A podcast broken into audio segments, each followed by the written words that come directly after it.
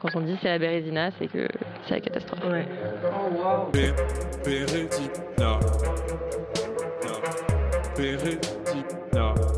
Des fois, c'est la loose. Des fois, ça marche pas. Bienvenue dans Bérésina. Une conversation pour laisser enfin parler les moins bien, les presque réussis, les jamais assez, avec des gens qui nous racontent que parfois, ça veut pas.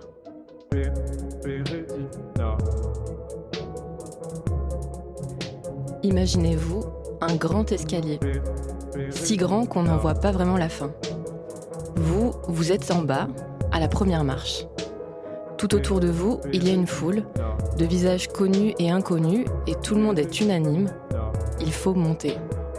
Alors, une marche après l'autre, vous commencez l'ascension. Au début, tout va bien, vous êtes galvanisé par l'élan et l'énergie du groupe. Le rythme est soutenu, mais vous tenez. Une marche après l'autre, vous pensez à l'arrivée, vous pensez à toutes les personnes que vous emmenez avec vous dans cette montée. Et puis, petit à petit, ça commence à lancer dans les jambes. Souffle court, vous montez toujours, mais un peu à côté de la musique générale. Une petite dissonance à peine perceptible pour les autres, mais qui fragilise vos chevilles. Marche après marche, et ça devient de plus en plus dur de continuer, parce que c'était tout petit et maintenant ça prend toute la place. Ça y est, vous l'avez compris, ça devient même évident. Vous n'êtes pas dans le bon escalier. Dans la foule grimpante, l'ascension a perdu son sens et il est maintenant urgent de rebrousser chemin. Il est urgent de cesser d'écouter les voix aux alentours et de laisser de la place pour sa propre voix, de prendre le temps de l'écouter vraiment et de décider de descendre de l'escalier pour emprunter sa propre route malgré ce que les autres attendaient de vous. Lison. Son prénom est rond comme un soleil. Et lorsqu'on la rencontre, ça fait un peu le même effet. Une chaleur franche se dégage à son contact, et en moins de temps qu'il n'en faut pour le dire, elle est déjà partie dans un grand éclat de rire. Lison vit, rit et avance. Elle habite depuis plusieurs années dans la ville rose, à Toulouse, dans une maison avec des amis, un compagnon, un bébé, un chat et un jardin. Elle n'a pas encore 30 ans, mais a déjà vécu de l'autre côté du globe, en Australie, où elle était partie sur la piste d'un travail de recherche universitaire. Car Lison est tombée amoureuse de la langue anglaise à un moment et elle a décidé de faire un vrai chemin au contact de ses sonorités, en étudiant la linguistique. Lison a suivi tout le parcours, licence, master, entrée en thèse. Lison a entamé une thèse, développé sa recherche, et à un moment, elle a arrêté, elle est partie. Et on se doute bien que sur le seuil de ce départ, au moment de dire stop, il y a toute une constellation de paramètres qui entrent en jeu et font peser la balance tantôt d'un côté, tantôt de l'autre. Bonjour Lison. Salut. et sois la bienvenue dans Bérésina. Merci. Comment est-ce que ça va ce matin? Ça va bien, j'ai peu dormi parce que j'ai un bébé, mais euh, et que j'ai fait la fête hier soir aussi. Et euh, mais ça va bien, ouais, ouais. Alors, on te rencontre à un moment euh, un peu particulier que nous on appelle un, entre-deux, mais tu nous diras si c'est vrai ou pas.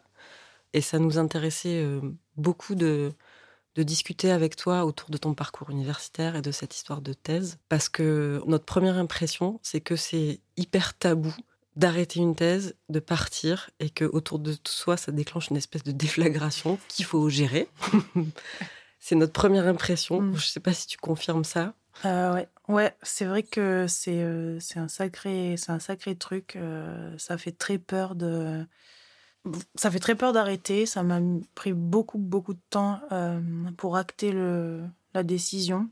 Parce que j'y ai pensé longtemps pendant la thèse, mais je crois que c'est un peu un syndrome. Le syndrome du thésard, c'est au moins plusieurs fois par semaine où on se dit Ah, j'arrête, c'est horrible.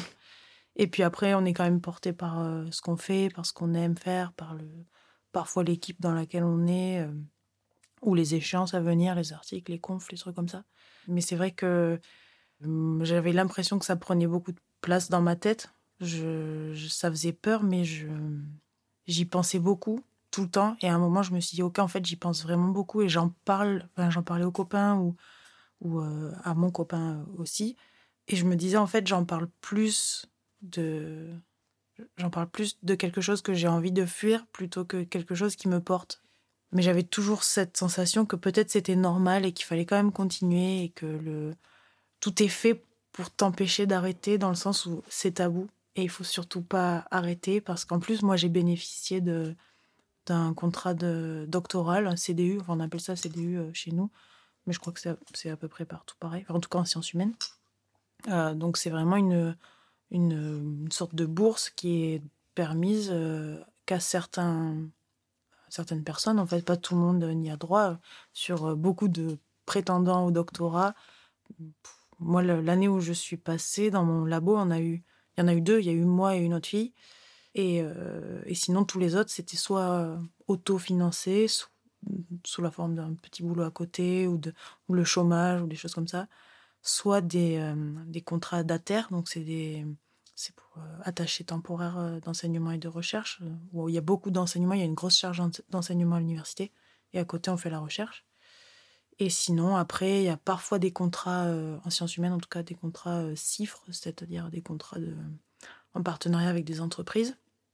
Alors, en linguistique, c'est assez commun dans les sciences humaines parce que euh, il y a du travail, notamment dans l'aéronautique, le spatial, etc., sur tout ce qui est travail de communication, d'efficacité de, la communication, de qualité de son, de trucs ça. Et, et, voilà. Et donc, moi, j'ai eu ce CDU, donc je fais partie un peu des chanceux, des chanceux qui ont eu ce contrat.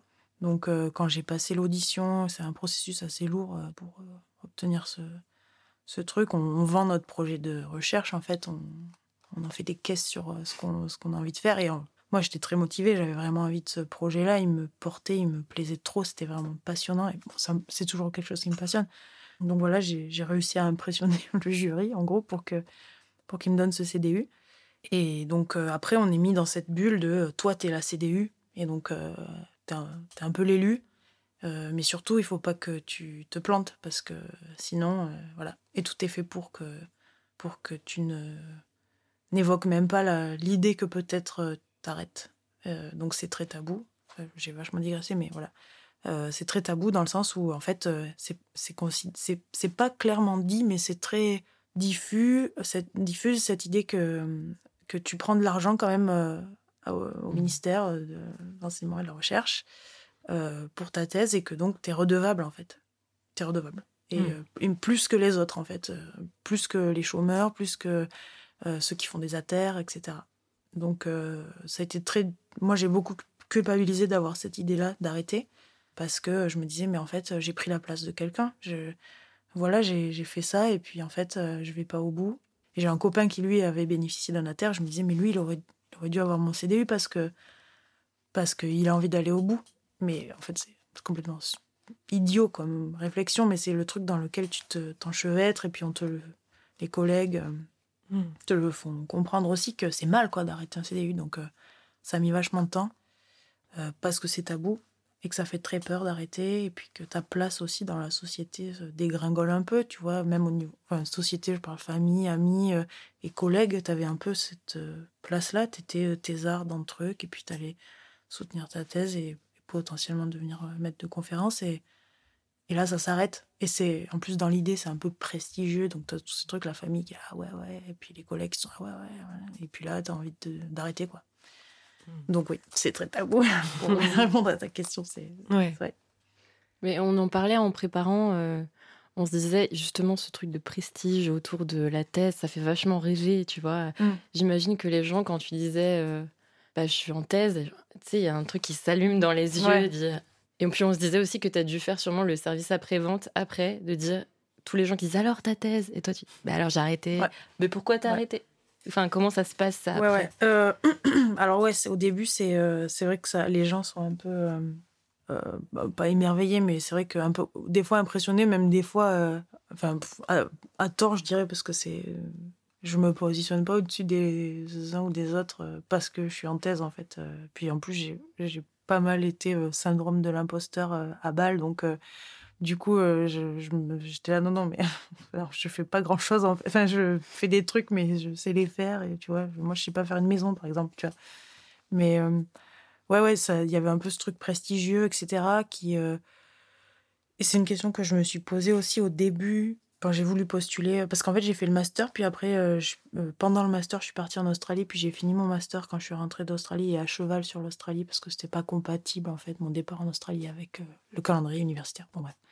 Et donc, euh, quand je suis rentrée, en fait, je suis arrivée un peu tard pour une euh, inscription en thèse tout de suite après mon master. Donc, j'ai fait euh, un an de petite pause. C'est là où j'ai intégré la Maison du Vélo de Toulouse, par exemple. Voilà.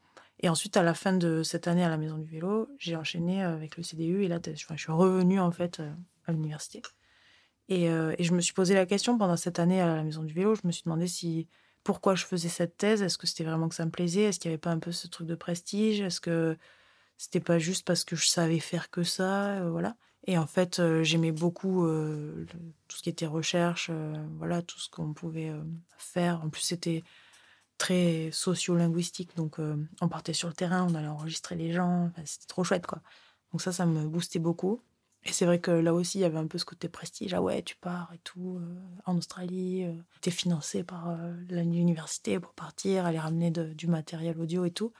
Mais ouais, en fait, la question du prestige, pour moi, ça n'a pas, ça a pas tant compté. Et heureusement, parce que sinon, peut-être que je, serais allé, je me serais forcée à aller au bout parce que je pense qu'il y a des gens qui le font aussi pour le titre, tu vois, qui savent pas vraiment ce qu'ils veulent faire avec après.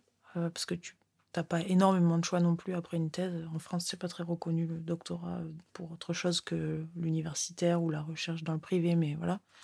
Et je pense que ouais, ça m'a pas tant, j'étais pas tant accroché à ce truc de prestige parce que sinon j'aurais peut-être, je serais peut-être allé au bout. Mmh. Et, euh, et, pardon, du coup, j'ai oublié la suite. Euh. Le, le, SAV de la post-thèse. Ouais, c'est ça qui est dur aussi, c'est que quand tu prends, quand tu commences à te diriger vers la décision de j'arrête, ça fait, ça fait peur de se dire, ok, après les gens, ils vont tout. Et encore aujourd'hui, ça fait euh, un an que j'ai décidé d'arrêter. Et euh, encore aujourd'hui, aujourd'hui, on me demande, alors cette thèse? Non, là, j'ai arrêté. Oh là là, mais non, c'est dommage. En fait, non, c'était pas du tout dommage. Hier encore, une, une amie de la, famille me, que je croise au labo, qui sait que. Au labo, au café. me dit alors cette thèse, et elle savait bien que j'avais fini depuis longtemps et tout. Enfin, j'avais arrêté la thèse. Et quand je dis, bah ouais, non, c'est fini, euh, elle me dit, franchement, c'est dommage, les ont. Et vraiment, avec un ton grave. Et, et moi, je lui dis, non, c'est pas dommage, je suis vraiment, c'est une super. Je suis très contente d'avoir pris cette décision. Ça m'a vraiment soulagée plus que ce que j'aurais imaginé, vraiment, en fait. Mais, mais voilà, c'est cool, je suis contente. Ouais, ouais, mais quand même. Et en fait, que ça vienne un peu. C'est lourd, en fait. Enfin, c'est lourd. Euh, c'est vrai que c'est une décision qui est dure à prendre j'en parle comme si c'était une horreur, mais enfin, ça m'a, ça m'a, ça m'a coincé. Il y avait vraiment un nœud pendant longtemps et d'avoir pris cette décision, ça a été euh, dur mais salvateur. Et qu'après on vienne encore me rajouter les tartines de mais c'est dommage, comme si en fait euh, les gens pensaient, enfin, si j'avais été au bout de ma thèse, je pense que j'aurais quand même souhaité arrêter après. Donc j'aurais, j'aurais été docteur. Enfin, voilà, en linguistique, mais qu'est-ce que je fais avec ça de plus? Je sais pas. J'avais plutôt envie de couper court euh, au mal-être que j'avais euh, en thèse pour la même issue, en fait.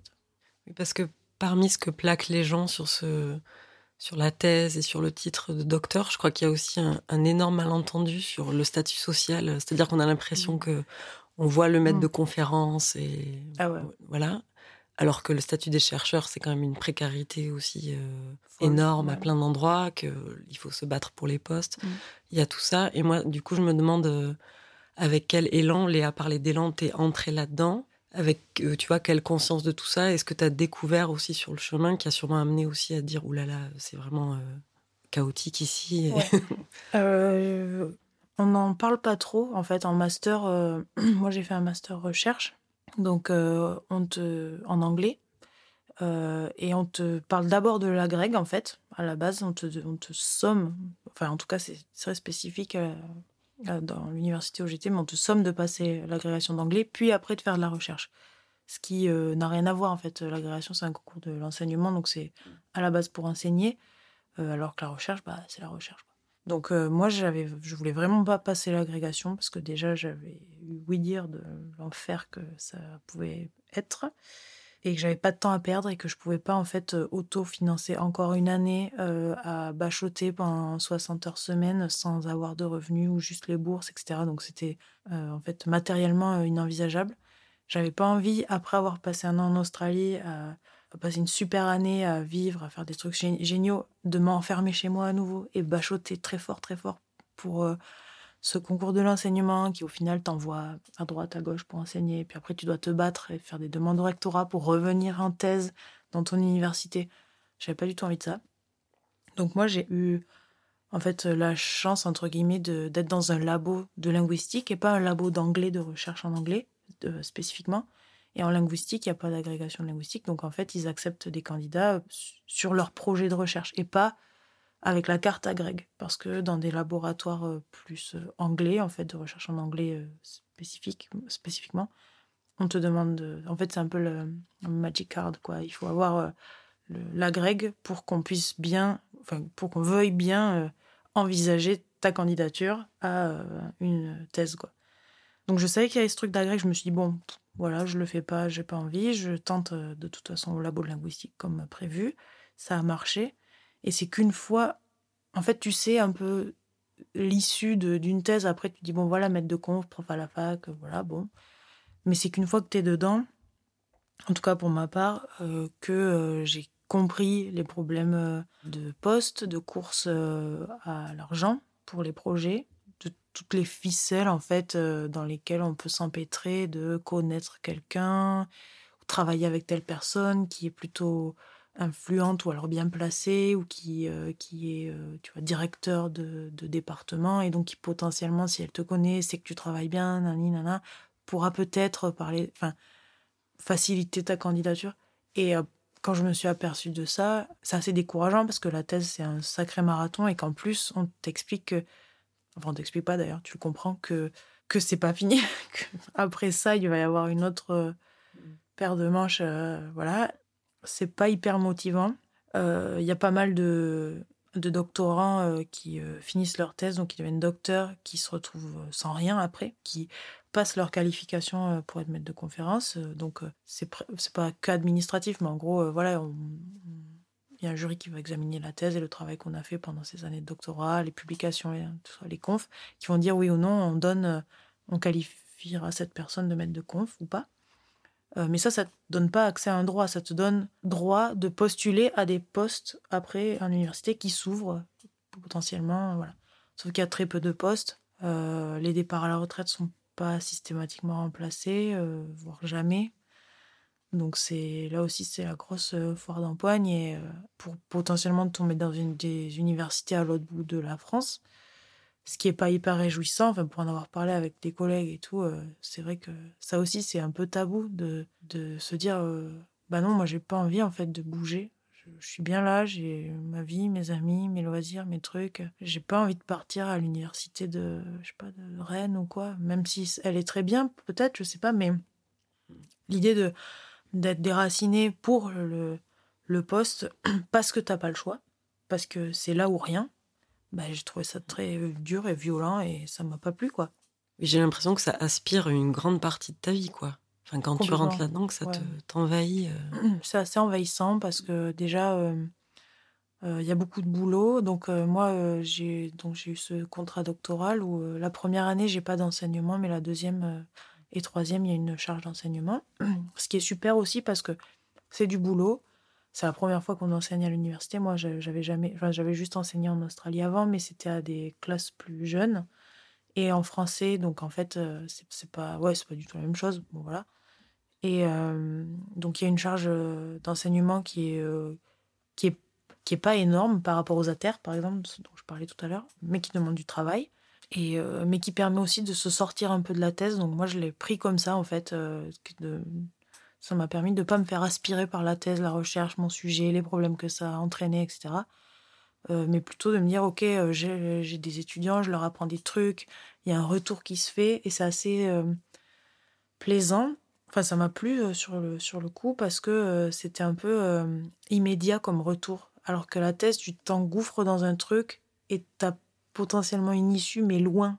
C'était un peu, un peu la friandise, quoi, de de se dire bon voilà j'ai des retours ils ont l'air euh, ils ont l'air saoulés de ce que je leur dis ils ont l'air contents ils ont compris ils ont pas compris tac tac on, on réajuste il y avait un échange quoi. Et l'échange en fait m'a manqué dans dans la recherche parce qu'on est très seul.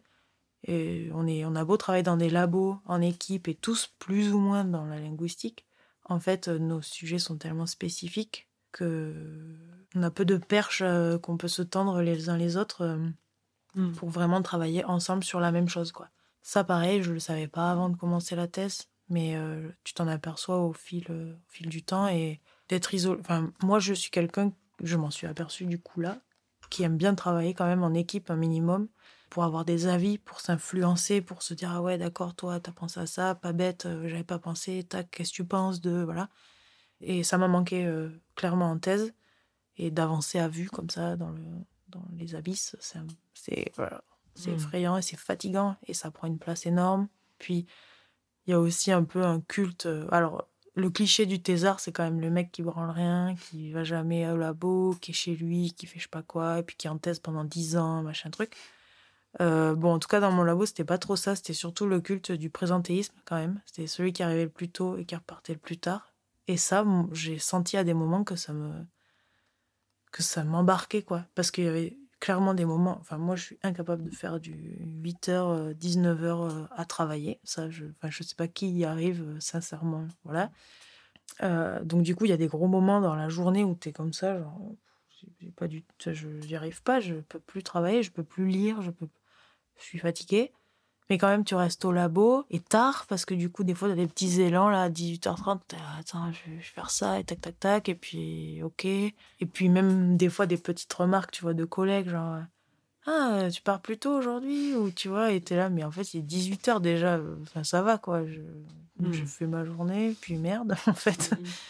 Et euh, ça, ça bouffe, et ça prend une place énorme. Et pareil, les gens aussi qui, qui le lundi matin, t'expliquent qu'ils sont venus au labo le week-end. C'est là, putain, arrête. Enfin, c'est chiant, en fait. On s'en fout que tu sois. pourquoi t'as besoin de le dire, en fait C'est juste pour, euh, pour dire que t'étais là et que voilà, t'as bossé comme un fou et c'est cool, ben c'est bien. Enfin, si t'as envie, fais-le. Moi, j'ai pas envie, quoi. Ça, ça prend beaucoup de place, vraiment. Mais est-ce que c'est des un rapport hiérarchique de, des thésards qui doivent démontrer quelque chose aux directeurs, directrices de recherche? Est-ce qu'il y a- J'ai l'impression qu'il y a toute une organisation aussi pyramidale de... un peu, ouais. Ben ouais, il y a de ça. Euh, Il y a un peu la, comparaison entre thésards, ça c'est clair, euh, de qui a le plus bossé, qui va tout le temps en conf, qui euh, publie le plus, tout ça. Enfin, je, dis ça, mais c'est mon expérience. Je sais même pas si c'est commun comme, comme sentiment, mais moi je l'ai perçu comme ça, peut-être parce que c'est aussi un caractère, que j'ai besoin un peu de savoir ce que font les autres pour savoir si ça va ce que je fais, je sais pas. Il y a ça. Il y a aussi montrer aux, permanents, euh, enfin les titulaires, quoi, ceux qui sont vraiment chercheurs et qui sont là tout le temps, euh, qu'on est là, qu'on fait des trucs, euh, qu'on n'est pas des branleurs, tu vois. Mais il y a aussi en fait un espèce. Moi j'ai pu remarquer aussi que les, les permanents faisaient aussi ce jeu un peu entre eux en fait. Ou le midi, quand on mange, tu vois, les gens qui disent Ouais, non, mais j'étais pas là hier parce que tu vois, j'avais ça et ça. Justifier pourquoi ils sont là, pourquoi ils sont pas là, au cas où il y a des. Sauf que ça fait que entretenir en fait l'espèce de salade de- d'excuses et de trucs de présentéisme. Et il faut être là, il faut montrer que machin. Alors que on a, on n'a pas, enfin, il n'y a pas besoin de ça en fait. Mais bon, Et moi, je me demandais, tu disais tout à l'heure que t'en parlais beaucoup à tes amis, à ton copain. Quand t'en parlais, qu'est-ce que tu disais? Qu'est-ce que tu disais qui n'allait pas Ben, je disais qu'il y avait des choses qui me gênaient en fait euh, dans mon quotidien, le fait d'être euh, derrière l'ordinateur euh, tout le temps, assis, sans bouger, ouais, de faire des horaires de bureau, que le week-end ça me bouffe, que le soir quand je rentre chez moi je consultais quand même mes mails, que j'y répondais, que après ouais, je compte même pas les étudiants qui écrivent à 11h le soir en panique, j'ai pas compris, machin, ou j'ai pas fait ça, ou des trucs, voilà, ou ça, franchement, c'est pas le pire parce que les étudiants en vrai ils- peuvent et ils savent attendre une réponse de mail. Je parle plutôt des mails de genre ah t'as pensé à faire ça, à lire ça et tout euh, à 22h et puis le lendemain tu te pointes au labo et puis on te dit euh, mais t'as pas eu mon mail? Bah, Quel mail? Bah je t'ai envoyé hier soir. Bah en fait euh, il était 22h tu vois, j'étais en train de faire ma vie. enfin je sais pas que- et puis là j'arrive, il est 9h, ça va, je vais te répondre en fait. Enfin, donc ça ça ça me gênait quand j'en parlais et Bastien, donc mon copain, qui lui était aussi dans la recherche, euh, dans un labo de recherche, euh, donc pas thésard, mais un peu aussi dans cette ambiance recherche, etc., mais en sciences euh, dures, il n'avait pas du tout cette expérience-là du, du travail en, en labo, etc. Mais je pense que c'est un peu propre aux sciences humaines de vouloir toujours dire qu'on fait des trucs parce qu'on a toujours peur d'être les branleurs de service, en fait. Et, alors qu'en sciences dures, tout ce qui est observation de la Terre, tu vois, tout ça, maths, machin, ça, on on questionne pas si les mecs ils bossent ou pas quoi. Mais euh, du coup lui ça lui paraissait fou en fait de devoir répondre aux mails le soir, de devoir travailler quand tu rentres. C'était très malsain donc euh, bah, euh, lui me poussait pas, enfin il me disait pas arrête la thèse, tu vois, mais il comprenait qu'il y avait un mal-être, mais que ça demande aussi du temps pour prendre cette décision. Je pouvais pas dire ah, j'arrête. Et mes copains, c'est pareil. Euh, c'est surtout mes, mes colocs et puis d'autres copains aussi euh, de thèse, en fait, qui trouvent ça pas normal. Mais on fait quand même parce que, en fait, euh, tu peux pas. Surtout quand t'es thésard, t'es au, es au bas de l'échelle, en fait, et du coup, t'as besoin de, de montrer que tu t'en veux, que donc tu fais les trucs pour pas te faire remarquer, pour qu'on dise de toi que tu bosses bien, que tu es fiable, qu'on peut compter sur toi n'importe quelle heure, les jours, la nuit. Donc euh, voilà, les copains, ils trouvent ça pas normal, mais en fait, ça se c'est presque ça se justifie en fait ce comportement-là parce que du coup, je dis ah oui, mais en fait, euh, si je si je fais pas ça, euh, on va pas compter, on va pas vouloir compter sur moi et en fait, il faut qu'on compte sur moi pour que pour que je montre que je suis quelqu'un de confiance parce que enfin, j'estimais que voilà, je bossais que j'avais voilà, mais c'est hyper intriqué tout les petites ficelles qui se tirent et qui se jouent entre les gens, les collègues. Et, bon, ça aussi, ça me gonflait profondément d'ailleurs, mais. Euh, et tu disais que du coup, la, décision, ça t'a pris du temps. Mm. Jusqu'à ce moment, tu dis, OK, j'arrête. Est-ce qu'il y a eu un, élément qui a fait, OK, là, c'est le truc de trop, ou c'est vraiment la, couche qui me manquait? Là, c'est clair, c'est fini, quoi. Ben, alors, euh, j'ai commencé ma thèse en 2017, donc c'était en octobre 2017, la rentrée. Et euh, donc j'ai eu un démarrage un peu... Euh, enfin, j'étais contente, mais je savais pas trop, je m'embarquais, tout ça, c'était cool, mais euh, un peu prudent, quoi. Et en fait, bon, je connaissais déjà ma directrice de thèse, puisque j'avais travaillé avec elle en master, c'était ma directrice de, recherche en master aussi, donc je savais que qu'elle avait son fonctionnement de travail, etc.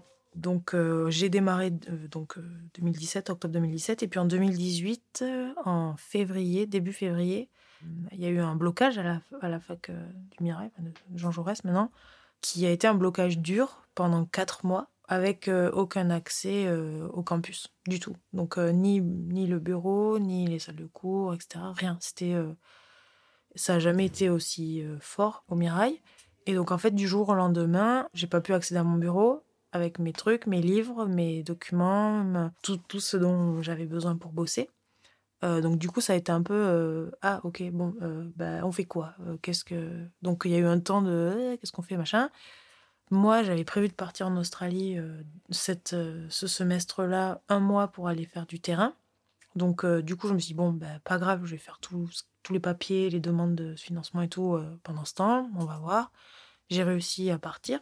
Donc j'ai un peu euh, comblé ce blocage par mon départ en Australie pour euh, récupérer du matos. Et puis en fait c'était aussi un petit stage, euh, c'était couplé avec un stage de recherche dans une fac de ciné, ben, d'ailleurs qui est genre un peu la fac star dans mon domaine, avec une chercheuse que j'admire beaucoup qui fait vraiment un travail super que j'ai pu rencontrer. Donc ça, c'était vraiment trop cool. Et ça, ça, avait, ça m'avait remotivé pendant ce blocage où on était un peu perdu, on avait accès à rien, tout le travail qu'on avait fait, tout. Enfin, c'était inenvisageable en fait de recommencer tout ce qu'on avait qui dormait à la fac. Euh, voilà.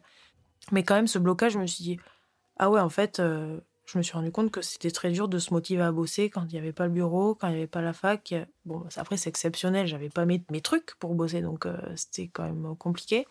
Mais de moi-même, je sentais que j'arrivais pas trop à me motiver. quoi. J'étais là tous les jours, pas envie de bosser, je n'ai pas envie d'être derrière l'ordi chez moi, à lire mes mails, à y répondre, à peut à potentiellement euh, faire deux trois trucs, à lire parce que à part lire il y avait rien à faire en fait euh, et encore lire sur écran parce que on n'avait pas accès à la bibliothèque. Enfin voilà c'était euh, donc faire ça tous les jours pendant quatre mois. Moi ça c'était pas du tout réjouissant du tout. Donc il y a ça qui m'a un peu égratigné. Je me suis dit bon pas cool mais bon voilà après ça a redémarré.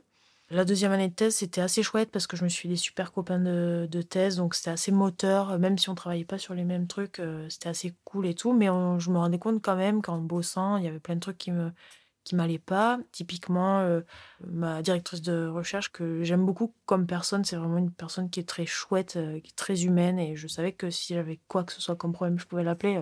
elle, vraiment, n'importe quelle heure du jour ou de la nuit, elle aurait été là. Par contre, je me rendais compte que le travail avec elle, me pesait dans le sens où euh, elle était très très occupée, elle avait déjà pas mal de thésards sous son aile et beaucoup de responsabilités administratives et de travail à côté et d'enseignement. Donc euh, j'estimais moi qu'elle n'était pas très dispo ou pas assez pour moi. Je sais pas en vrai s'il y a un idéal en fait de directeur de recherche. J'estimais juste que je me sentais un peu paumée et pas hyper euh, drivée quoi. Que les fois où j'essaie de lui parler de, de, trucs euh, qui me qui me portaient, des questions que j'avais envie de soulever dans le travail, des choses comme ça, c'était souvent des ouais ben peut-être tu devrais relire ça. J'avais pas de, de réponse franche et j'avais besoin de ça qu'elle me dise si oui ou non j'allais dans une bonne direction et, et pas me dire vas-y relis ces dix ouvrages et puis puis tu trouveras la réponse. En fait, moi, ça me ça m'allait pas et je voyais le temps qui tourne parce qu'il fallait que je finisse ma thèse en trois ans, parce que c'était aussi une des conditions du CDU, c'est qu'il faut finir en trois ans. Vu qu'on est financé, on finit en trois ans et pas une année de plus. Mmh, mmh. Donc c'était hyper... Euh, voilà, j'avais beaucoup de boulot, je ah, je peux pas me permettre de lire encore euh, dix trucs en plus, sachant que, que toutes les semaines, il y a déjà cinq articles de 50 pages qui sortent sur mon sujet, qu'il faut que je lise, qu'il faut que je processe, machin. Donc ça me frustrait beaucoup. Les confs que j'ai faites avec elle aussi euh, m'ont pas mal déçu parce que on devait communiquer ensemble et que finalement c'est toujours la dernière minute, genre la veille, on revoyait le PowerPoint ou on revoyait les trucs à dire et tu vois, et moi c'était hyper stressant pour moi parce que je bossais dessus pendant trois semaines, j'arrivais pour le jour J, je connaissais mon truc. puis c'est en anglais, donc en fait, bah, c'est pas ma langue maternelle, donc il y a quand même un petit taf de, tu vois, pour rendre le, truc un peu fluide et joli et puis plaisant pour l'auditoire, quoi. Et la veille au soir, euh, tu vois, à 20h, ah non, ça, on le change, ça, on met cette slide-là, nani, nana. Et là, moi, ça me, ça me rendait ouf, quoi. C'était hyper stressant. Parfois, c'était, ah ouais, là, il faut mettre ce nom de, de chercheur parce que ça va dans, dans ce que tu veux dire, que j'avais pas lu, que je n'ai pas lu. Ouais, mais c'est pas grave, il faut le mettre parce que tu vois, il y aura telle personne dans le public qui te posera des questions et qui moi je suis là mais non mais elle peut pas me poser une question. Je l'ai pas lu en fait. Je, je, si je mets ce nom je m'engage à en gros dire que je connais cet auteur. Je le connais pas. Je suis désolée j'ai pas lu quoi. Donc c'était des trucs un peu comme ça hyper euh, voilà. Et moi ça m'allait pas du tout. Euh, je pense que ma directrice euh, c'est quelqu'un qui arrive bien à travailler dans l'urgence et vite et bien quoi. Vraiment voilà. Moi non clairement. Elle le savait mais quand bien même c'était pas dans son organisation c'était pas possible voilà. Et ça ça m'a ça m'a déçu et ça j'ai pas du tout aimé mmh. l'inconfort dans lequel je me suis trouvée à ce moment-là euh, puis d'arriver fébrile euh, à la conf de d'avoir l'air de pas savoir ce que je dis de pas machin ça m'a trop énervé parce que je trouvais que c'était pas représentatif de tout le taf que je faisais derrière pour arriver euh, bancal pas trop savoir bafouiller enfin donc ça ça rajoutait un peu sur l'espèce de pile que j'étais en train de monter euh, en backup. Tu vois, j'y pensais pas tout le temps, mais ça me, ça, franchement, le sac à dos a un peu commencé à être lourd, quoi. Puis euh, après, voilà, tous les rapports entre collègues, euh, surtout pas entre doctorants, vraiment, ça me gênait pas trop, mais les rapports entre collègues, les, le panier de crabe un peu, l'ambiance, tu vois, tout le monde se surveille, tout le monde parle un peu des uns des autres cette euh, course au présentéisme dont je parlais tout à l'heure, euh, voilà, tout ça, ça me pesait et je, peu à peu, je me rendais compte en fait que ça allait pas, que ça me gonflait, que je préférais euh, passer 100 fois le balai chez moi plutôt que de me mettre au travail. Et je me disais, mais c'est pas normal en fait. il y a un moment, ok, j'aime ce sujet, j'aime lire dessus tranquille, sans me faller 50 articles par jour à rien comprendre et voilà. J'aime me nourrir de ça tranquille. Mais en fait, euh, je n'arrive pas à me gaver d'infos et d'en sortir quelque chose. Ça, ça m'angoisse, ça me, ça me plaît pas, quoi, j'aime pas. Donc là, je me suis rendu compte de ça à force. Puis, euh, je sais pas, le temps passé, j'avais ce constat. J'essayais quand même de me forcer à bosser et à faire et, tant bien que mal bien les choses. Et puis en plus, je donnais des cours, donc vraiment, je, je faisais le truc, quoi. Et je me disais, c'est peut-être comme si il y a quelque chose qui va. Enfin, j'attendais presque un truc pour me dire, ok, là. Ça n'a pas été de moi-même, je pense. Je pense que j'avais ce constat, je me disais, c'est pas possible, ça peut pas continuer, mais comment faire pour s'en sortir, machin. Euh, et donc, à la fin de cette fameuse deuxième année où je me suis fait des copains et tout, je suis tombée enceinte. Euh, et c'était euh, une surprise, mais une super nouvelle. Donc, on s'est dit, ok, on s'embarque dans cette aventure et tout. Et puis, on verra, on verra. pas hyper réfléchi, les gars, mais pas grave, on y va. Et, et donc, on y va. Et donc, voilà, euh, la grossesse s'est trop bien passée, c'était super. Et en même temps, donc j'avais la thèse, les cours et tout, voilà, que je suis allée jusqu'au bout, euh, de, jusqu'au jour de mon congé mat, quoi.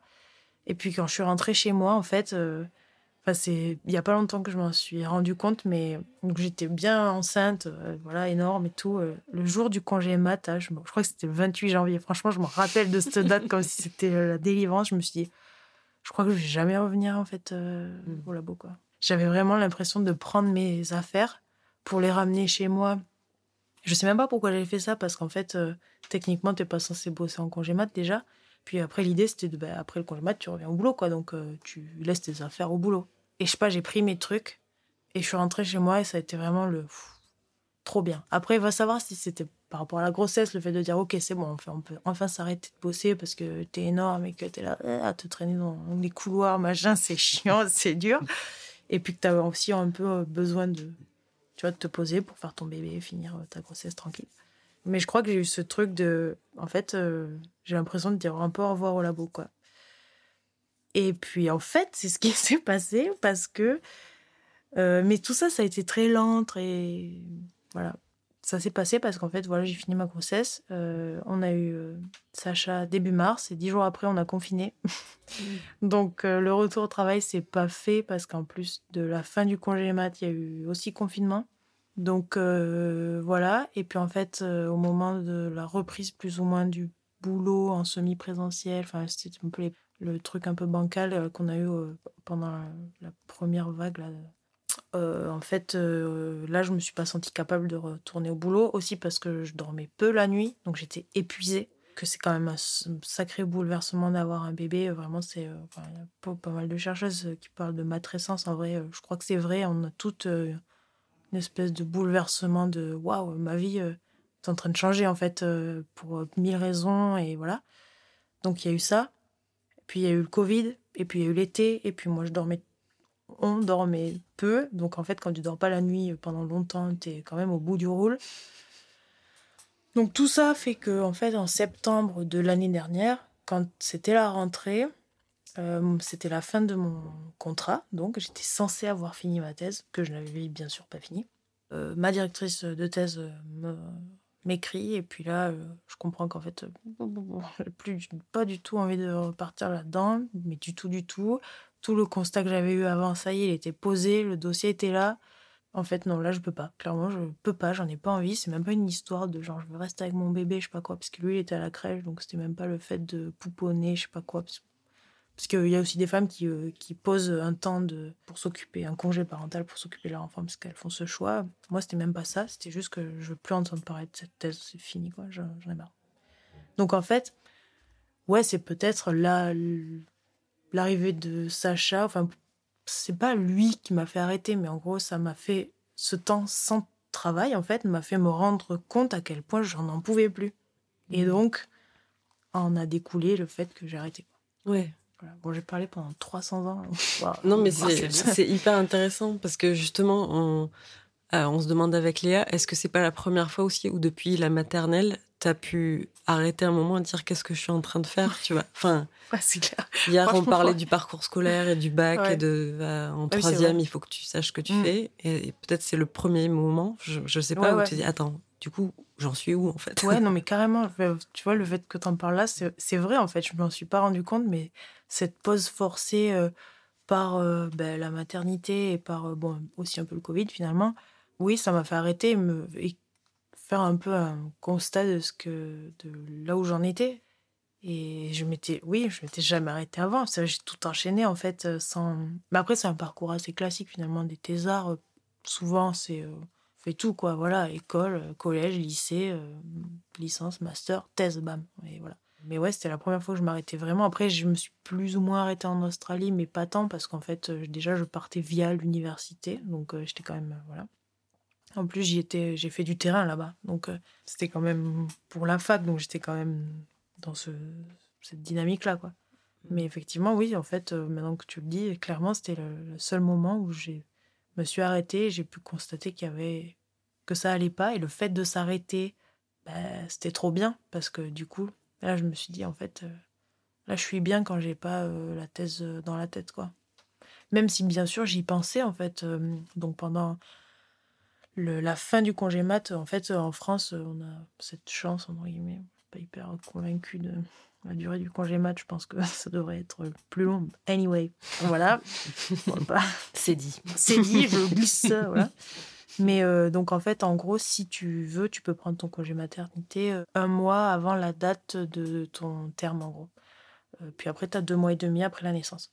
Et pendant ce temps-là, ce mois-là, tu es censé, bah, je sais pas, te reposer, faire tes trucs, préparer l'arrivée du bébé, tout ça, le classique, quoi. Il y a des femmes qui vont jusqu'au bout, du bout du bout, et qui accouchent à la veille, elles étaient au boulot. Mais c'est des choix. Moi, j'avais pas du tout envie de ça. Et pourquoi je dis ça? Ouais, parce qu'en fait, pendant le début de mon congé mat, il y avait quand même mes collègues qui me demandaient des trucs de boulot. Et à un moment, je me suis dit, mais en fait, les gars, euh, mmh. je suis en congé mat, quoi. Je suis, je me suis pas cassé le pied. C'est un congé, quoi. Enfin, je sais pas, je, c'est en plus, euh, à la limite, euh, je suis pas payée pour, enfin, je, je travaille pas, quoi. Je suis, et j'avais, ça me faisait profondément chier qu'on me demande des trucs alors que j'étais plus là. Enfin, je me disais, mais en fait, qu'est-ce qu'il vous faut, quoi, que pourquoi vous me sollicitez alors que non, quoi. Et ça aussi, ça participe au truc en fait, on peut pas aussi laisser les gens tranquilles, quoi. Même en congé euh, euh mat ou en congé, je veux dire, il y a des gens aussi qui partent en dépression, des trucs comme ça, euh, des congés maladie euh, où il y a un mal qui sont tout à fait liés au mal-être profond qu'ils vivent. Et je pense qu'on les sollicite aussi, tu vois. Et je trouve ça, je trouve ça fou, en fait. Et, et en plus, moi, je répondais derrière parce que je me sentais mal un peu de qu'on me sollicite pour des trucs de recherche, machin, et que je réponde pas, parce que je me dis, mais merde, il compte sur moi et tout. Et en même temps, je savais très bien qu'il pouvait se débrouiller sans moi aussi. Mais quand même, il me demande, je dis, ah, putain, mais en fait, euh, non, ça va, quoi. Et j'ai trouvé hyper nul, j'ai pas de meilleur adjectif pour qualifier ce comportement, je trouve ça con, quoi. Franchement, mm. laissez les gens, je sais pas. Donc euh, ça aussi, ça m'a un peu gavé là avant la naissance. Je me suis dit, mais ouais, tranquille les gars, enfin, laissez-moi, quoi. Hum, pas que je sois indispensable en plus, clairement. Enfin, voilà. Donc, euh, ouais, il y a aussi un. J'ai l'impression, ouais, tout ce que cette culture du boulot, de présentéisme, de machin, d'en faire des tonnes, je pense que ça passe aussi par là. Par en fait, euh, si tu réponds pas quand tu es en congé, euh, maternité, maladie et tout, bah, tu passes un peu aussi pour un branleur. En mode, mmh. ça va, elle peut répondre à un mail, quoi, ou elle peut nous filer des trucs. Ah, bah ouais, mais non.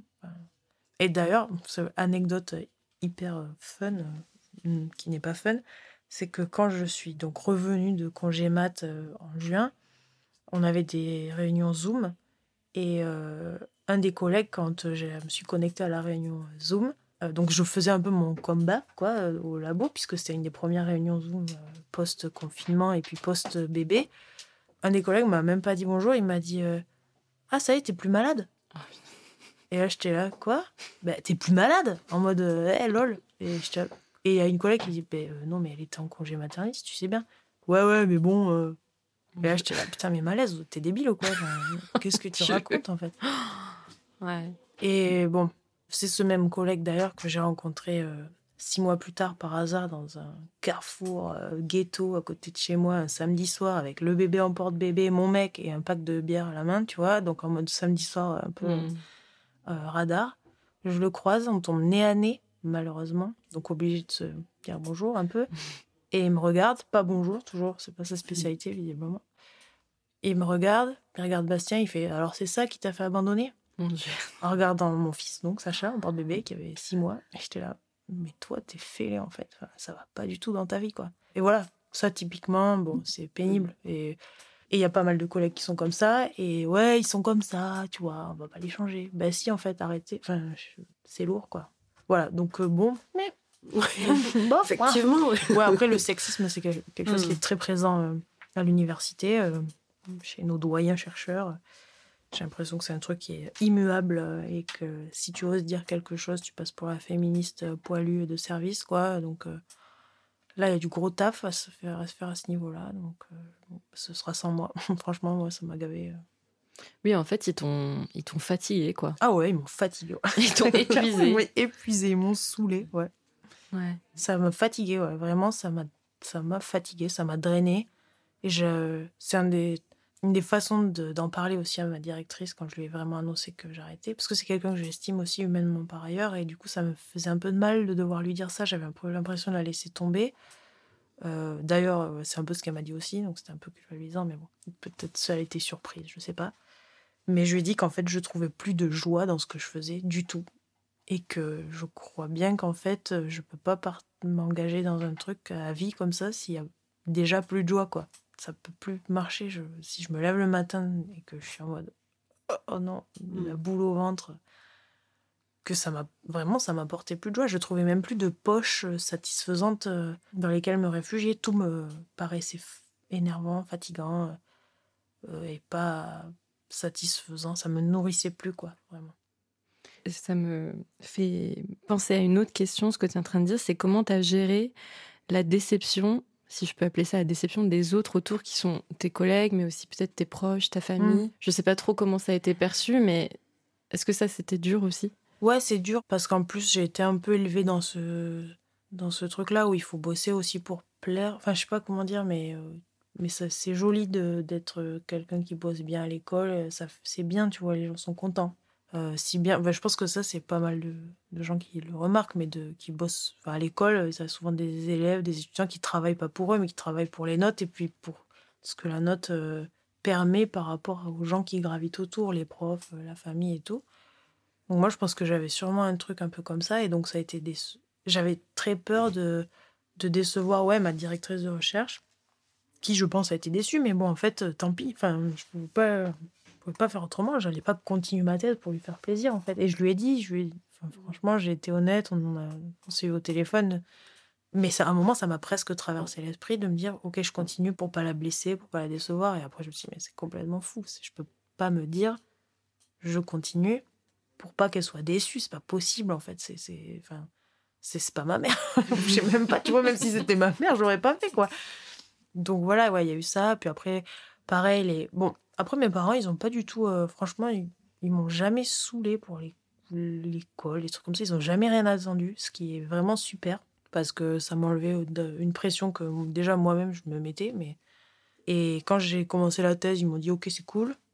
Aussi parce que ça représente peut-être pas grand-chose pour eux, parce qu'en fait en vrai tu te rends compte de ce que c'est une thèse un peu quand tu gravites dans ces milieux-là, tu vois, quand t'es loin de ça, euh, ils sont là, bah, c'est des études quoi.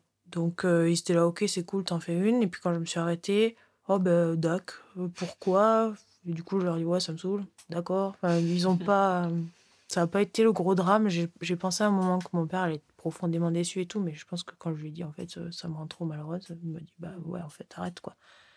Et pareil pour ma mère. Donc, euh, ça allait. C'était mes grands-parents qui étaient un peu accrochés à ce prestige-là parce que euh, ils ont un cousin qui est maître de conférence et du coup il y a un truc qui se sont un peu euh, montés quoi dans leur tête et du coup ouais ah mince ça va pas être maître de conf. Mais quand même tu peux pas être prof un peu maintenant. C'est toujours ce truc mais quand même tu pourrais pas enseigner mais j'ai pas envie je veux plus être là plus là. Et, euh, et, voilà. Mais ça va la déception des gens j'y en avais très peur et au final je me dis bah une fois que c'est fait c'est fait je vais pas leur dire t'as raison, allez, j'y retourne. Tu vois. non. Ouais, ça, ça faisait peur avant de prendre la décision. Après, bah, c'est fait. Et puis, en fait, moi, j'en parle d'une manière assez joyeuse. Je suis contente d'avoir fait ce choix. C'est, j'ai jamais regretté, pas une seconde, encore moins quand je croise un mec au carrefour qui me, qui me sort des trucs pareils. Euh, du, tu vois, un collègue qui a son bureau en face du mien, tu vois. Non, je me dis, ouais, en fait, j'ai vraiment bien fait. Puis j'ai encore des copains qui sont à la fac et qui me racontent souvent des trucs à chaque fois, je me dis, mais trop la bonne idée d'être parti. mais je peux comprendre un peu mm. que, bon, il y a des gens qui sont passionnés, et puis il y a des chercheurs géniaux et des profs incroyables. Et j'ai aussi des copains qui sont à la fac, qui sont des super profs, des super chercheurs, et qui aiment ce qu'ils font. Et ça, c'est trop cool. Mais moi, j'aimais, j'aimais plus, quoi. Ça m'a. En mm. fait, toute, le, toute la magie que j'avais en entrant en thèse, euh, je l'ai jamais trouvée ou alors peut-être au tout début, ou alors quand je partais sur le terrain, où là c'était hyper euh, galvanisant quoi, d'aller enregistrer les gens et tout, ça c'était super. Mais après, bah, je me sentais trop. Mm. Mais tu penses que tu as allumé une lumière euh, dans la tête de tes collègues ou pas? De se dire Ah waouh, c'est possible en fait d'arrêter, tu vois? Tu penses que tu as ah. ouvert une porte vers un possible ou... Franchement, je sais, je sais pas. Tu avais eu d'autres exemples, toi, de gens qui avaient arrêté? Je connaissais personne qui avait arrêté, je sais que ça se faisait. Il y a des gens qui arrêtent les thèses. C'est Voldemort. Moi, un peu. Carrément, carrément. Ou alors, tu vois, il y, en avait qui. Euh, il y avait des collègues dont les permanents qui en parlaient et qui disaient Oh, lui, il a arrêté sa thèse. Ah C'était hyper négatif. Tu sais même pas. Je pense qu'il y, a des- il y a des gens qui sont partis en dépression, des gens qui ont eu des problèmes de vie, des choix, des machins. À chaque fois, c'était euh, trop nul cette personne a quitté la Mm. thèse. Et donc, du coup, moi, j'avais ce truc aussi. Je me disais, ah, mais les gens, ils vont, dire la même chose de moi, en fait. Et ça, ça me faisait peur. Et après, j'ai bah, une copine, euh, donc ma coloc, qui m'a dit, mais en fait, ces gens, tu t'en fous de ce qu'ils pensent de toi. Je me disais, ouais, mais quand même, l'idée que quelqu'un peut dire ça de moi et tout, ça m'emmerde. J'avoue, mais en fait, euh, n'importe qui sur Terre peut dire ça de toi. Ces gens-là, tu les détestes. Enfin, non, tu les détestes pas, mais tu n'as plus envie de bosser avec eux. Et même après, dans ta vie, tu vas pas les revoir, si. Non. Bon, ben, voilà. Et euh, effectivement, je me suis dit, bon, c'est vrai que tant pis qu'ils parlent de moi comme ça, je m'en fous. euh. Mais pour la lumière, je sais pas, parmi les thésards, je- c'est tabou, quoi. C'est vraiment. Il faut s'accrocher, s'accrocher, s'accrocher, et puis advienne que pourra. Mais j'ai déjà entendu, étrangement, des... ma directrice de thèse, une fois, dire Oh, j'en ai marre, j'ai envie d'ouvrir un salon de thé, euh, librairie. Et tu vois, t'es là, mais qu'elle le verbalise et tout, elle qui est tant impliquée dans l'université, qui bosse de tu te dis, bah, peut-être euh, ça te gonfle en fait, peut-être que Mhm. tu aurais dû le faire, peut-être que tu devrais le faire. Mais c'est impossible. En plus, c'est des gens aussi qui travaillent en équipe, qui reposent les uns sur les autres, qui, qui ont euh, des charges administratives et tout. On peut... Eux, je pense qu'ils se sentent encore moins capables de quitter tout ça parce qu'ils ont tellement de choses qui leur reposent dessus. Que ce soit des étudiants, des doctorants, des collègues, des trucs, euh, des syndicats, si tu es un peu impliqué, machin, bah, si tu te barres, c'est chaud. Et puis en plus, tout ton monde, monde autour s'écroule parce que tu es tellement tout le temps à l'université ou en train de bosser avec tes collègues et tout que si t'es plus là, ben, t'es avec qui? Est-ce que t'as des amis à côté? Est-ce que j'ai l'impression qu'en fait euh, les collègues et tout, ils ont pas de vie en dehors de l'université et que du coup euh, tout passe par là, leur statut, qui ils sont, tout ça. Donc en fait, si tu sors de là, ben ça fait très peur parce que t'es plus personne entre guillemets. Bon, moi euh, j'avais la chance d'avoir plein de trucs à côté, plein de copains à côté, des loisirs, des trucs comme ça, ce qui fait qu'en fait, je sais que si je partais de là, je me retrouvais pas euh, perdue sans personne. C'est peut-être ça qui m'a sauvée et qui m'a fait dire que c'était pas pire de partir, ça allait le faire et les gens ils allaient continuer de m'aimer et de pas penser que je suis une dingue ou, ou, euh, voilà. J'espère peut-être que j'ai allumé des lumières, mais j'avais zéro exemple de personne qui l'avait fait et ça m'a manqué parce que peut-être si j'avais eu quelqu'un qui m'aurait dit t'inquiète ça va aller, j'aurais fait plus tôt. Mm. Je sais pas. Mais ça devrait être un peu détabouisé. Il y a pas mal de. J'ai déjà vu pas mal de comptes Instagram, même des podcasts, je crois, sur la thèse et tout, sur les trucs comme ça. Euh, c'est évoqué souvent les abandons de thèse, mais je sais pas à quel point. euh, Moi, en tout cas, j'avais pas ça quand, quand j'ai arrêté ou quand j'ai voulu arrêter. Donc, euh, c'est. Voilà, après. L'autre problème aussi, c'est que les années de thèse qui sont. Elles comptent. Enfin, pour un employeur, en fait, n'importe lequel, euh, c'est comme. Ça sert à rien. Enfin, il n'y a pas de puisqu'il n'y a pas de diplôme qui va conclure ces années-là, donc a- ça ne va pas asseoir un diplôme derrière. Et comme c'est très difficilement quantifiable en termes de mm, ce qu'on a fait, enfin, moi je peux dire tout ce que j'ai fait, mais ça n'a pas de poids, ça n'a pas tant de valeur en fait. Mm. Alors que je crois que c'est en train de se démocratiser à l'étranger, mais Mm. en France pas trop. Mais les années de thèse, ça, compte comme une expérience euh, professionnelle euh, où on apprend énormément de trucs à rédiger, une force de travail qui est assez. euh, enfin, bon, pour- ma part, j'ai appris à beaucoup travailler. Voilà, euh, de, se débrouiller. Enfin, il y a plein de, plein de trucs comme ça qu'on apprend, mais qui, aux yeux d'un employeur, sont pas parfois. euh, voilà quoi. Et puis aussi, même juste le fait d'apprendre, euh, apprendre vite. Ça, c'est un truc qu'on apprend en thèse. C'est tu te débrouilles, tu lis des trucs, tu essaies de comprendre, tu décortiques, tu recherches, tu passes des heures sur Internet à trouver des ressources, des trucs qui peuvent te permettre de comprendre, machin. Mais bon, c'est difficilement quantifiable. Et du coup, ça fait peur aussi d'arrêter une thèse parce que tu te dis, en fait, ces années-là, elles sont comme perdues parce qu'elles n'ont pas de valeur aux yeux du reste de la société. Mm. Elles ont un peu de valeur à l'université, encore que si elles sont pas conclues par euh, le dépôt de ton manuscrit. Mais Mais ça, est-ce que c'est un truc qui te fait peur, du coup, de dire, bon, voilà, il y a eu toute cette phase et cette espèce de bulle aussi, et j'en sors, et maintenant, voilà, je, vais vers un autre endroit où je suis un autre endroit, et je, enfin, voilà, je reconstruis un truc où tu es assez sereine dans maintenant, en fait. Ben, je sais que de toute façon, euh, comme je vais pas repartir dans l'université, l'enseignement, etc., au final, bon voilà, c'était une espèce de livre qui est fini, et maintenant je vais entamer un autre livre, et puis voilà, et ça passera par euh, s'il faut d'autres formations, d'autres expériences professionnelles, etc., à voir. Pour l'instant, je me situe encore dans un entre-deux où, en fait, donc j'ai arrêté la thèse, etc., puis j'ai basculé bah, sur du chômage, puisqu'on cotise quand même quand on ce contrat-là. en parallèle, moi, mon copain, lui aussi, il a fait une réorientation professionnelle et il, il est boulanger maintenant. Et donc, l'idée, c'est qu'on fasse un truc tous les deux maintenant. Euh, bon, là, c'est un peu le flou, où on est... mais c'est hyper. Euh, enfin, c'est pas, ça fait pas peur, mais aussi parce qu'on a la chance d'avoir le chômage. moi, vraiment, je, je, me sens chanceuse d'avoir ce système-là euh, en France, de pouvoir cotiser. Puis après, dans les périodes de trous où tu réorientes un peu, réorganises ta vie, mmh. tu as quand même un coussin derrière où c'est pas l'enfer, quoi. Donc, le projet, c'est qu'on se monte tous les deux. Mais là, en attendant, enfin voilà, c'est un projet qui, qui prend un peu de place qui demande aussi euh, de l'argent. Donc, euh, le temps qu'on réunisse toutes les bonnes conditions pour se lancer, euh, là, c'est un peu l'entre-deux en ce moment. Mais ça me fait. Non, ça me fait pas peur, étrangement. Je sais pas si c'est sain. Peut-être que tu as retrouvé un bout de la joie alors. Ben ouais, en fait, c'est ça que je me sens moins dans un tunnel déjà. Bon, mm. je me sens plus dans un champ, quoi. Donc c'est plutôt cool. Je vois l'horizon, il fait soleil. Bon, c'est cool, mais euh, ouais, je me sens moins dans, coincée en fait, bizarrement. Et pourtant, c'est plus précaire, j'ai moins d'argent. Euh, c'est vrai que pas avoir de travail, ben, c'est pareil, justifier. Ouais, je suis chômeur. Ah ouais, tu es mm. chômeur, oh là là. Tu vois, mm. c'est pas grave, je suis chômeur, c'est pas grave, ça va aller. J'ai le temps de faire mon nouveau projet. Mais euh, rien que ça, c'est pas hyper confortable, mais c'est pas horrible. Et ouais, non, je me sens beaucoup moins coincée qu'avant. Alors qu'avant, j'avais une place bien précise. J'étais doctorante en linguistique anglaise à l'université, machin. Et, euh, et voilà, et j'avais mon salaire, et ceci et cela, mes missions. Mais en fait, euh, pour moi, c'était le tunnel de l'enfer, quoi. Maintenant, j'ai plus de place pour l'instant, mais c'est beaucoup plus reposant. En plus, euh, bon, bah, ça tombe plus ou moins bien parce qu'en fait, on a plus de temps pour s'occuper de notre fils, même s'il est à la crèche et tout tu vois, on n'est pas dans le tunnel du boulot où on est éclaté de notre journée le soir et du coup on récupère notre fils et on est au bout du roule et à gérer machin. On a plus le temps, on prend le temps d'aller chercher.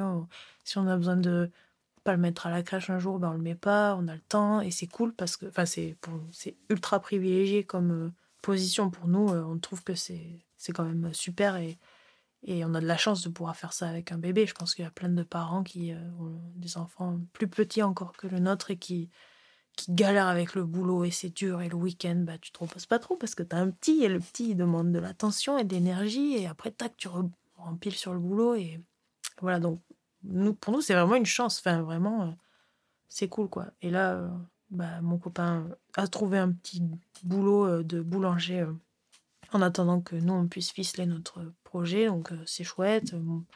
Moi, je suis encore un peu à la maison et tout pour euh, pouvoir gérer le petit, le petit. Et puis, voilà, quoi. Donc, euh, clairement, je regrette pas d'avoir arrêté. Clairement pas, franchement. Et j'ai rencontré des thésards qui étaient vraiment au bout du rôle, potentiellement pire que moi. qui, qui en étaient malades de, mmh. de ça, de la thèse, qui n'en finissait jamais. Puis c'est un marathon qui ne satisfait personne parce qu'on est toujours dans la quête de d'arriver à un truc parfait qu'on n'atteindra jamais et on te fera savoir que c'est pas parfait. Mm. Et c'est très dur. Et ouais, j'ai rencontré des thésards qui en étaient profondément malades et moi-même, j'ai pas pu leur dire mais arrête. en fait, parce que tu l'entends pas ça quand tu es mm. dedans, quand on te dit mais arrête-toi, c'est violent, c'est comme dire. Euh, euh, ouais, t'es déprimé, arrête d'y penser, va, mmh. faire un tour, va marcher, ça ira mieux. Bah, non, c'est mmh. entendable, quoi. Et est-ce que tu dirais, toi, maintenant, que tu n'as, tu n'as plus peur de l'échec? Ouais, franchement, j'ai plus, j'ai plus peur de l'échec du tout. Et pourtant, j'en avais peur. C'est vrai? Ouais, mmh. franchement, j'en avais très peur. Euh, ouais, j'avais peur de l'échec, c'est clair, parce que je pense que c'est aussi pour ça que ça m'a mis pas mal de temps à décider de m'arrêter. Mais maintenant, j'en ai plus peur. Ça fait vraiment partie de. J'ai l'impression d'entendre un entrepreneur américain. Ouais, au moins échec, je le célèbre. Non, mais tu vois, c'est pas ça. Mais franchement, euh, c'est c'est pas. C'est pas un gros mot, l'échec. Euh, c'est mm. cool. Ça permet aussi de, de se sortir de zones hyper inconfortables et, tu vois, de relancer un terreau fertile et de faire pousser des, des meilleures graines, quoi. Et, et pas d'essayer de, de, faire pousser trois pauvres pieds de tomates qui mm. font la gueule. tu vois, c'est genre, on enlève, on fait, on brûle tout, éco-buage et voilà, on recommence, tu vois. Mais est-ce que déjà tu te dis que c'est un échec, ça? Non, en fait, j'en parle pas d'échec. C'est vrai qu'en plus, même quand on parle d'abandon de thèse, j'ai l'impression que c'est du- c'est gros comme, euh, comme mot, un abandon, tu vois. C'est Mm. comme si, euh, tu vois, j'avais largué les voiles et tout. Euh, Oui, je suis partie, mais c'est c'est pas un abandon. J'ai arrêté mon doctorat, tu vois, Mm. parce que je suis passée à autre chose. Ouais, non, c'est pas un échec, j'en parle pas comme un échec. C'était une expérience euh, professionnelle. euh, parce que oui, j'ai bossé, quoi. C'était pas, c'était pas que de l'étude en mode euh, bibliothèque, machin. J'ai, j'ai travaillé, quoi. Ouais, non, j'en parle pas du tout comme un échec. C'est, c'était une, un temps de ma vie comme d'autres et c'était cool, quoi. C'était cool et ça s'est arrêté. Et j'ai rencontré des gens super et des super copains et d'autres euh, moins super. mais c'est comme ça. euh. Et, mais j'ai vu des gens tristes aussi, quand même Mm. beaucoup de gens malheureux et, et c'est dur. C'est ouais. c'est dur. Et puis bon, c'est vrai qu'en plus de ça, il y a un manque de moyens énorme dans l'enseignement et la recherche de base. Et ça va pas en s'arrangeant. Et du coup, ça plonge les gens vraiment dans le, dans le désarroi. quoi. C'est vrai que se battre constamment pour euh, des moyens, pour euh, du- des chercheurs, tout ça, c'est c'est dur. quoi. Moi, j'ai vu la différence flagrante entre l'Australie euh, dans un labo de recherche où là on travaille tous sur la même chose, quasiment la même question, alors qu'en France, je suis seule à travailler sur cette question. Et le fait que tous les lundis matin, tu vois tes collègues et vous bossez sur la même question et vous vous dites ah ouais ça ça ça ça, mais c'est génial, c'est hyper porteur. Euh, ouais, on peut faire tel projet machin et puis ils récoltent des bourses de travail de je sais pas 500 000 dollars, des trucs comme ça, des trucs qui sont inenvisageables en France. Mais tu vois à quel point en fait leur travail il est quand même hyper qualitatif et même quantitatif, puisqu'en en linguistique, on a aussi besoin de, data en quantité pour que ça ait un poids euh, statistique euh, valide, quoi. Euh, eux, ils l'ont, quoi. Nous, on l'a clairement pas. Et du coup, ça aussi, ça fait c'est un des points aussi qui, qui m'a fait arrêter, c'est que j'avais l'impression de ne pas rivaliser, quoi, avec le reste du monde, alors que la recherche, ça se veut quand même assez international, et tu, normalement, tu vas en conf à droite, à gauche dans le monde pour présenter tes trucs et dire ce que tu as fait, ce que tu as apporté au sujet et tout. euh, mais en fait, quand moi je suis arrivée en Australie pour ce stage de recherche, euh, bah, la fameuse chercheuse que j'admire beaucoup, elle m'a dit C'est super, mais déjà, tu ni le temps, donc trois ans, c'est impossible de faire ça en trois ans. Mm. Alors que moi, on m'avait dit que si. c'est impossible de le faire en trois ans. Et puis, avec les moyens que tu as, c'est pas possible. Tu vas, tu vas te tuer, en fait. Et ça, c'était en première année de thèse qu'elle m'a dit ça. Et du coup, j'ai quand même gardé ça longtemps en tête en me disant si la bosse, la bosse finale de la linguistique, euh, du domaine et tout, enfin de mon domaine, me dit ça, peut-être qu'elle a pas tout à fait tort. Peut-être que en fait, euh, elle, elle voyait qu'il y avait déjà que c'était Mm. bancal, quoi. Et qu'il y a beaucoup de sujets qui sont peut-être bancals parce qu'on a envie de faire plein de trucs super, mais qu'on n'a pas trop les moyens, quoi. Et effectivement, je pense qu'elle avait vraiment raison. Et moi, quand je suis revenue à la fac et que j'en ai parlé à ma directrice de recherche, bah, c'était oui, oui, mais c'est pas ça. Mais en fait, c'est parce qu'ils savent pas comment on travaille. Nous, on fait d'autres trucs. euh.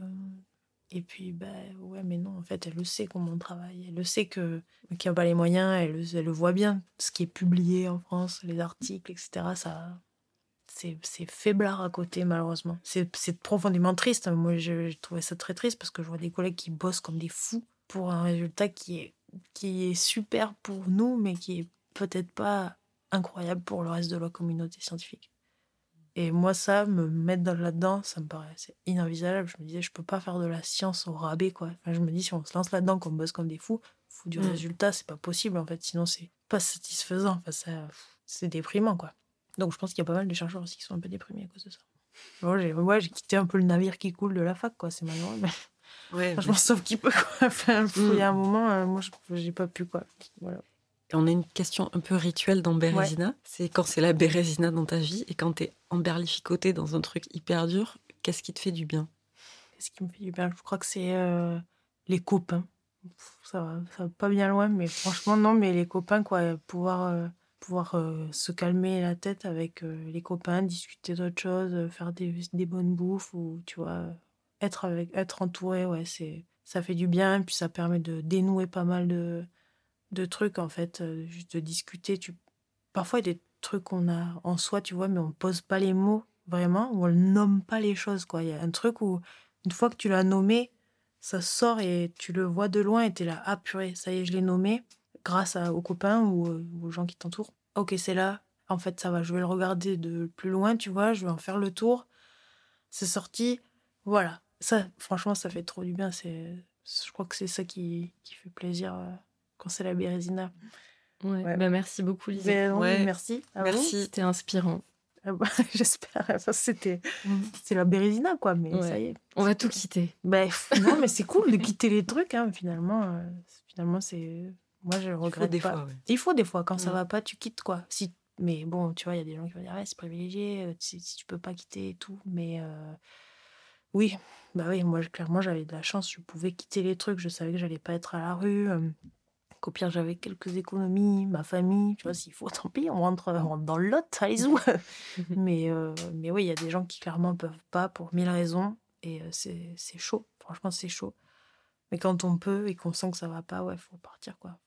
La vie est trop courte, non? C'est hyper cliché, tu vois, mais en vrai, des fois, tu te dis, ok, en fait, ça passe vite, et euh, qu'est-ce que qu'est-ce que tu fais de ça, quoi? Est-ce qu'à la fin, là, quand tu, je sais pas, 70, 80 ans, que tu fais un peu un petit bilan, calmement, euh, tu te dis, bah, ah ouais, en fait, euh, j'ai passé euh, 40 ans à me, à me prendre la tête et à souffrir au travail tous les jours et à pas profiter ou à pas faire quelque chose qui m'apporte un peu de joie, bah c'est chaud.